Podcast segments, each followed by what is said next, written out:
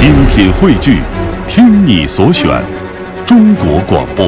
radio.cn。各大应用市场均可下载。品读中华人物，启迪智慧人生。各位好，我是郑博。大家好，我是君阳，欢迎各位锁定中央人民广播电台香港之声数码广播三十二台的《中华人物》。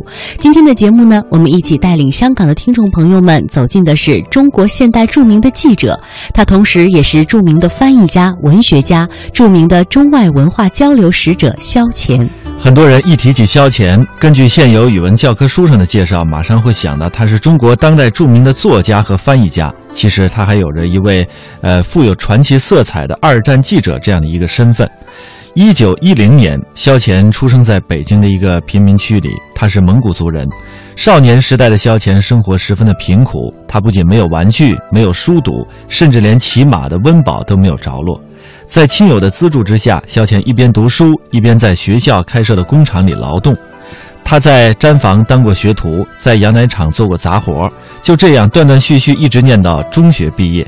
一九二八年，十八岁的萧乾到中国南方的一所中学里担任教师。一年之后，他以教书所得的积蓄为学费，回到了北京，考入当时最有名的大学——燕京大学。不久之后呢，又转入到了辅仁大学。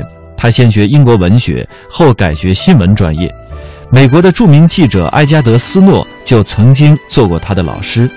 接下来，我们先通过中央台《难忘的中国之声》录制的一段肖老生前的一段音频，来回顾萧乾的一生。萧乾，中国现代的著名作家、记者和文学翻译家。我这一生啊，总的来说是比较幸运。尽管自认为幸运，但萧乾的一生却充满跌宕起伏。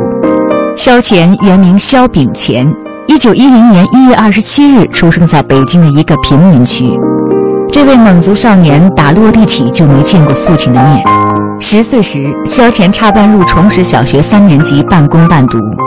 正是在崇实学校的那十年，萧乾通过自己的同学谢维吉，成为了著名女作家冰心一生的饼干弟弟。十岁的时候就到他家去，当时呢，冰心大姐才二十岁，因为害怕。一九二六年初中毕业后的暑假，萧乾到北新书局当学徒，给作家送稿费是萧乾的一项重要工作。直到七十年后，冰心老人眼前还经常浮现出当年萧乾到家里给他送稿费的样子。一九三九年，英国伦敦大学东方学院来信，邀请他到该院中文系担任讲师。然而，当时的欧洲已经被第二次世界大战的阴影所笼罩。再三考虑之后，萧乾在当年的八月三十一号奔赴欧洲。第二天，德国入侵波兰；第三天，英法被迫对德宣战，而萧乾也成为二战西欧战场上唯一一位中国记者。正在要写信拒绝的时候，报馆同事知道了，就告诉大公报的老板胡林，胡林是个老记者啊，第一次世界大战也是驻留在欧洲的唯一记者。他听到这个话之后，就赶紧来找我。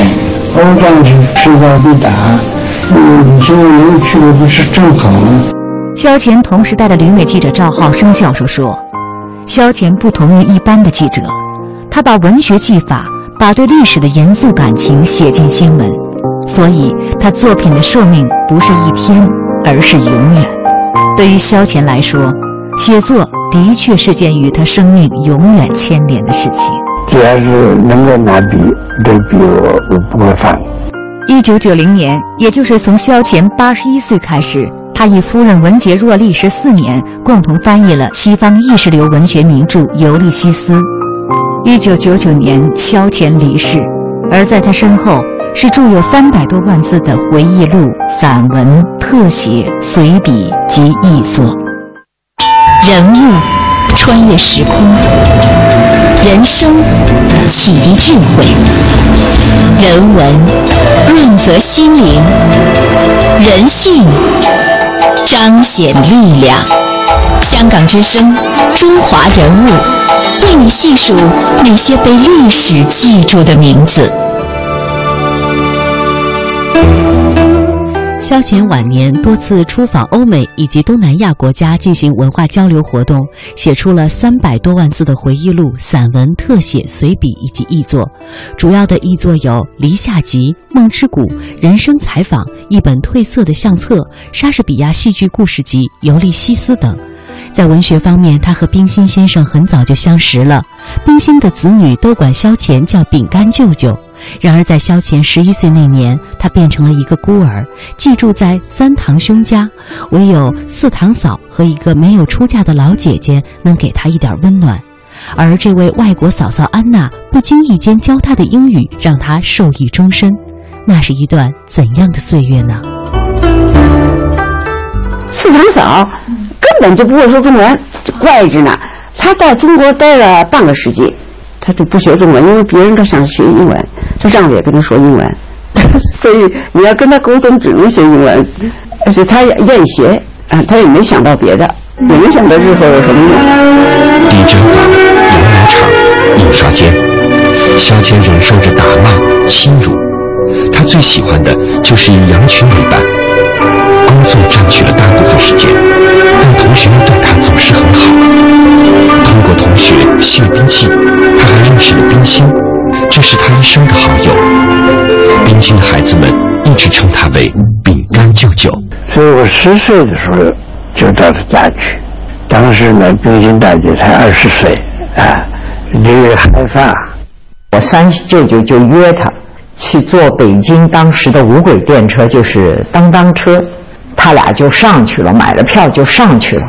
后来在车上忽然听一位老人说啊，这是带电的。是电车，弄不好会戳电，然后戳了电人眼睛就瞎。然后他俩刚大概坐了没几站，就赶快就往下跑。后 后来我们听说以后就觉得特别好笑。十四岁那年，萧乾再也不能忍受三堂兄弟的安排，写下了和家庭的决裂信，还让支持他的四堂兄在一场婚宴上当众宣读。萧乾彻底离开了家。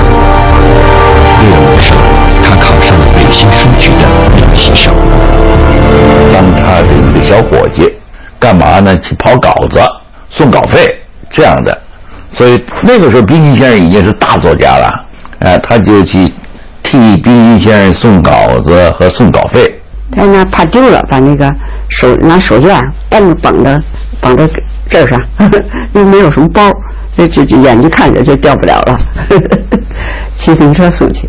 他告诉冰心，嗯，这北京书局扣着你的稿费，本来应该克扣了你的稿费，应该是多少多少，才给你这么多，悄悄的告诉他。在北京书局，向前接触了关于社会主义的书。他的一次实践，就是组织书局的两个小徒弟罢工。一个晚上，我捧出那本小书，指着两个徒弟说：“咱们都是劳工。”咱们有权利要求平等待遇。临走，由我写下一张条子给老板，我们要求徒弟们不吃剩饭，每礼拜轮流休息一天。傍晚，我们走回书店去听答复了。老板依然在抽着他的水烟袋，翘着二郎腿坐在椅子上，正看着两个陌生的伙计在工作着。这一次罢工失败，萧乾又回到了崇实中学。他参加了共青团，反抗不合理的社会秩序，在这个最底层的学生心里渐渐滋长。有还有个照片呢，少年互助团，这四个四个孩子弄一个少，还弄一个旗子呢，弄一个少年互助团的旗子，小心站在后头，这个站在后排，互助团他们就假装是看圣经，因为拿一本圣经，实际上是讨论共产主义什么的。政府啊。这个是控制比较严，所以他曾经被抓抓进去。那么他的呃这个堂嫂啊，什么运用相应的社会关系呢，还去把他再给啊保出来。但是参与的比较多了以后，影响比较大。后来呢，呃，在提前得到消息的情况下，他就只好逃离了北京。人物穿越时空，人生。启迪智慧，人文润泽心灵，人性彰显力量。香港之声，中华人物，为你细数那些被历史记住的名字。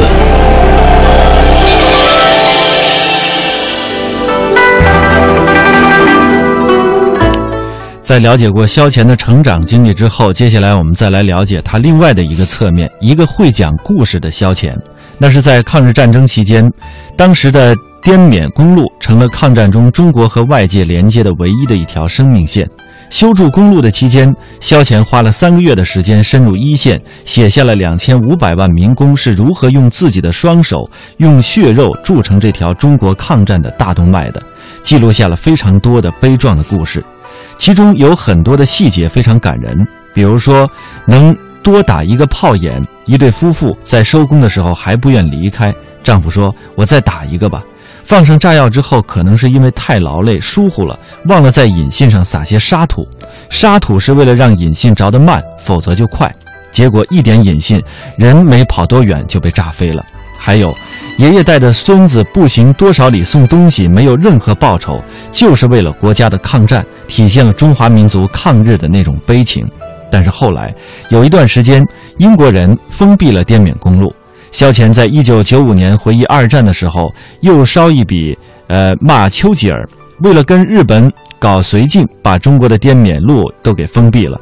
所以，为什么后来萧乾在写回首二战的一系列特写的时候，特别是提到国际无信义，只有利益，生命大动脉的滇缅路也不例外。在中国抗战最需要的时候，英国人为了自己的利益却给封闭了。这也是为什么萧乾一直在强调国家一定要独立、要富强，才不会去充当利益的牺牲者的原因。那么，萧乾又怎么会去的英国呢？这里面也有人生机遇在里边。他在去滇缅公路之前，收到了英国伦敦大学的邀请函，请他去伦敦大学东方学院当中文老师，教英国人汉语，但工资呢非常的少。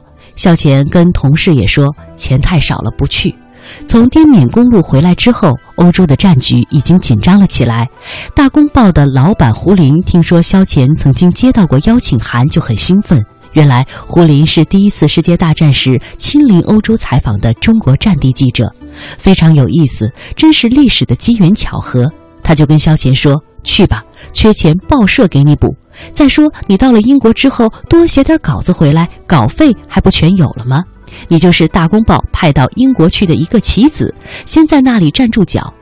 胡林作为报人的远见卓识，成就了萧乾。萧乾就是在这种情形下，于一九三九年八月三十一日，当很多人都退票不去欧洲的时候，他登上了一艘轮船，奔赴战云笼罩的欧洲。希特勒空军轰炸伦敦的时候，萧乾正赶上了。有一部老电影叫做《伦敦上空的鹰》，描写英国皇家空军和纳粹德国在伦敦上空殊死激战。萧乾用笔把战时伦敦的方方面面都记录了下来，成为了那个时候国内读者了解欧洲战况和战时英伦的重要窗口。萧乾比较注重选择小的画面，有一个形容萧乾特写艺术的词语叫做“皮薄馅儿大”，他用了很多生动的例子。他是以文学的笔，给人以精神、心灵、思想带来很大的震撼。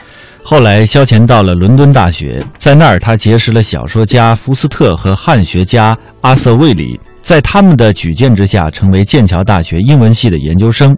正当研究生要毕业的时候，一九四三年，国民政府派来了友好访英团，胡林也在其中，极力的推荐他当记者。成为一名记者之后呢，萧乾选择了用评书的方式来记录二战的一些战况。接下来，我们来了解他当记者的那段经历。呃，和胡林不是。呃，来嘛，劝着呃上当记者呀，劝着当战地记者呀，他就去登记呀，因为他大公报早就，他有他就早他就有一个大公报驻伦敦的分社呀，那时候咱们是同盟国呀，跟英国，所以他就作为一个呃跟着那个美国第七军的一种战地记者的身份去的。证件一下子就领到了，是个小本本一面贴着我的照片，写着所属的报社。另一面写着：“此人如被俘虏，应按照国际联盟规定享受少校级待遇。”可惜，由于新靴底太滑，刚出店门还没下台阶就跌了一跤。我一边掸着这军服上的土，一边诅咒着自己：天生不是当将军的材料。他就参加以后呢，有有些就是相当危险。他说有一辆车开车那个黄色炸药，一车都是黄色炸药，司机还喝醉了酒。黑人还是美国这种危险的活都让黑人干，可是居然没事儿，也开到了，也没出车祸，也没说德国已经那时候呃已经没没有力量去呃丢炸弹了，所以就平安到达。所以好多次都是等于是捡一条命，因为他是为什么人家老说他是唯一的，其实他是最早的，又是唯一留在大陆的，后来比较安全了，国民党才敢派这个人去。这通讯是写于民主国大反攻的前夕，写于西欧一支硕大无比的航空舰上。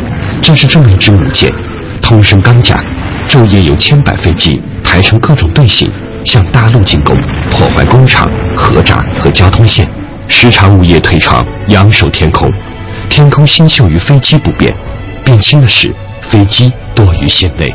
因为好记者不仅是语言问题，还有文化文化修养跟历史渊源问题。他在那时候应该是很艰难的，但是他通过中国人的文化的理解力，就是观察力、领悟力、表达力，他用他力所能及的，用中国类似评书的那种办法，把好多东西写出来。我觉得那时候都像《大公报》，就跟那个、那个还有那那个张恨水什么，他写东西都有点像那种的意味就有当有一种味儿。最后一次见到呢，就是四四年见到了那个斯诺，他说在一个旅旅馆里头，都是部队里头的人，旅馆里头。他先看见肖简了，就叫他。一看，俩人都是成了战地记者了。斯诺是呃派到呃呃只许呃苏联只许有有六个美国记者到那个东欧跟苏联去采访，他是其六个之一。肖简是当时是唯一中国的去的。这是肖前和斯诺的最后一次见面，谁也没想到这次他们会同为记者。一九四五年五月二十五日，来自世界各地的两千名记者汇聚在旧金山。联合国大会在这一天开幕，肖前来了，胡林也来了。这天晚上，苏联代表团宴请捷克、法国、墨西哥等几个最亲近的国家，中国代表团也被邀请参加。胡林因此得到了第一手消息。我说这自己在开会呢，赶快接着上厕所，把肖钱也给招呼出去，就在厕所里告诉他，这个消息快发回去，就是说。要那个苏子文要反反反攻苏联了，这么一说歌听来了，赶快就把手机交出去，发电报，唰啦一下赶快就发了，当天晚上就发出去。所以就国民党中央社都没抢到的新闻，让《大公报》抢到了，这是立功 啊，那是一个大新闻呐。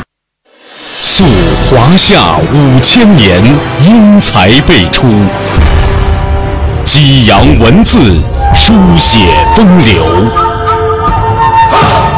跌宕声韵，记录千秋；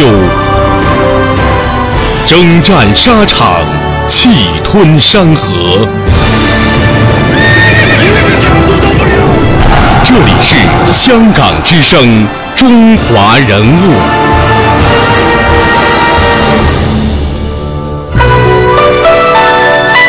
接下来，我们和大家一起走进萧乾的感情世界。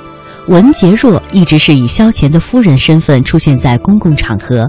她十三岁的时候就能看原版的英文小说，是当年清华大学响当当的才女。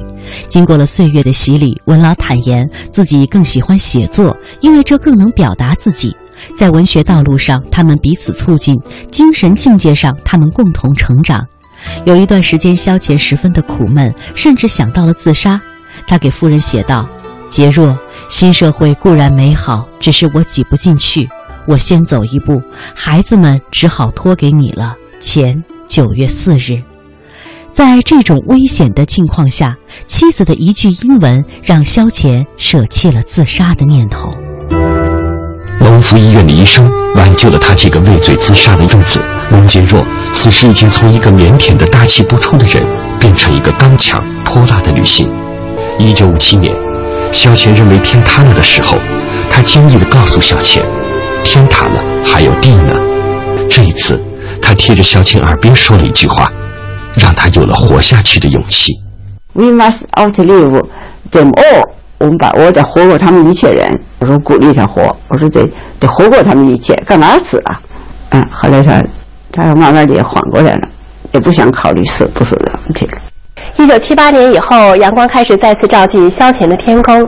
此时他已年近古稀，多年不曾联系的老友又开始书信往来。他们开始反思一次次社会运动中的是非和原因，也开始追赶那逝去的二十年光阴。在家中，萧乾夫妇笔耕不辍，像是一个车间里的两位老人。冰心和巴金是萧乾晚年两个最好的朋友，大半个世纪的风雨历程见证了他们的友谊。新生活开始，他们又取得了联系。那么后来他复出以后呢，他自己写的很很勤，自己发表的作品特别多。所以有一次他自己看冰心先生，我正好在做，冰心先生就说：“哎呀，你写作那么勤快，我差不多每天都能看见你新的文章。”他有那样的说法。所以后来这个这个萧乾先生在文学上的这个。主要的地位在于他自己的写作，所以他后来就是出了大量的这个散文集。在冰心的家中，孩子们再次见到了饼干舅舅。反正是饼干舅舅要来，我妈会给他准备点吃的，就跟孩子一样。我三舅、我舅舅那时候来都准备点吃的，做要么做白木耳莲子汤，要么就做什么。一来他一定亲亲我妈妈。我妈妈一定亲亲他，因为后来我的舅舅都死得很早。那其实到最后，最后他们俩都住在北京医院了。他还来看过我妈妈。晚年，巴金在《随想录》中提出了建文革博物馆的想法，萧乾也非常认同这个想法。萧乾又开始艺术，他翻译的一部生名著《培尔金特》获得1986年挪威王国政府国家勋章，还受到了挪威国王的接见。但是在萧乾的晚年，最令人称道的是，他和文杰若接下了被称为“天书”的尤利西斯的翻译工作。人物穿越时空，人生启迪智慧，人文润泽心灵，人性彰显力量。香港之声，中华人物，为你细数那些被历史记住的名字。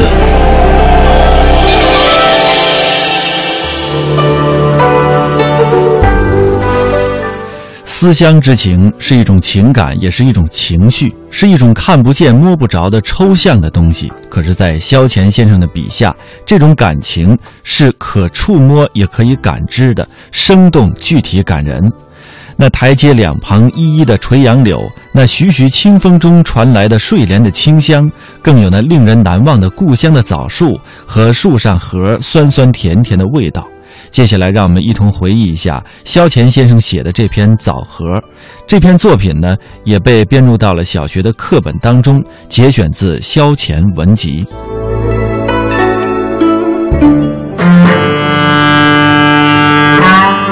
动身访美之前，一位旧时同窗寄来了封航空信，再三托付我为他带几颗生枣核。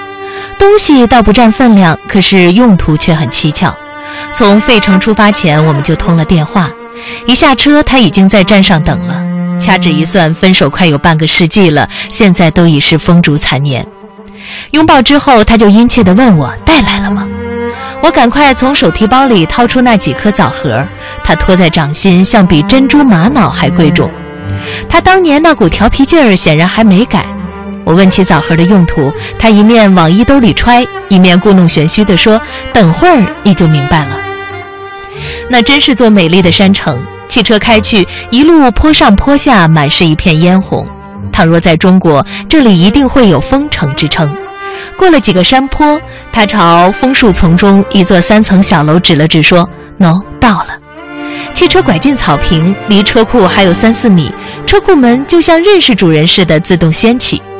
朋友有点不好意思地解释说，买这座大房子时，孩子们还上着学，如今都成家立业了。学生物化学的老伴儿在一家研究所里做营养试验。他把我安顿在二楼临湖的一个房间之后，就带我去踏访他的后花园。地方不大，布置的却精致匀称。我们在靠篱笆的一张白色长凳上坐下，他劈头就问我，觉不觉得这花园有点家乡味道？经他指点，我留意到台阶两旁是他手栽的两株垂杨柳，草坪中央有个睡莲池，他感慨良深地对我说：“在垂柳的时候，我那个小子才五岁，如今在一条核潜艇上当总机械长了。姑娘在哈佛教书，家庭和事业都如意，各种新式设备也都有了。可是我心上总像是缺点什么，也许是没出息。怎么年纪越大，思乡越切？我现在可充分体会出游子的心境了。我想场店儿，想隆福寺，这里一过圣诞，我就想旧历年。”近来我老是想总部胡同院里那棵枣树，所以才托你带几颗种子试种一下。接着他又指着花园一角堆起的一座假山石说：“你相信吗？那是我开车到几十里以外，一块块亲手挑选，论公斤买下，然后用汽车拉回来的。那是我们家的北海。”说到这里，我们两人都不约而同地站了起来，沿着卵石铺成的小径，穿过草坪，走到了北海的跟前。真是个细心人呢！他在上面还建了一座泥制的小凉亭，一座红庙，顶上还有尊白塔。朋友解释说，都是从旧金山唐人街买来的。他告诉我，时常在月夜，他同老伴儿并肩坐在这长凳上，追忆起当年在北海泛舟的日子。睡莲的清香迎风扑来，眼前仿佛就闪出了一片荷塘佳色。改了国籍不等于就改了民族感情，而且没有一个民族像我们这么依恋故土的。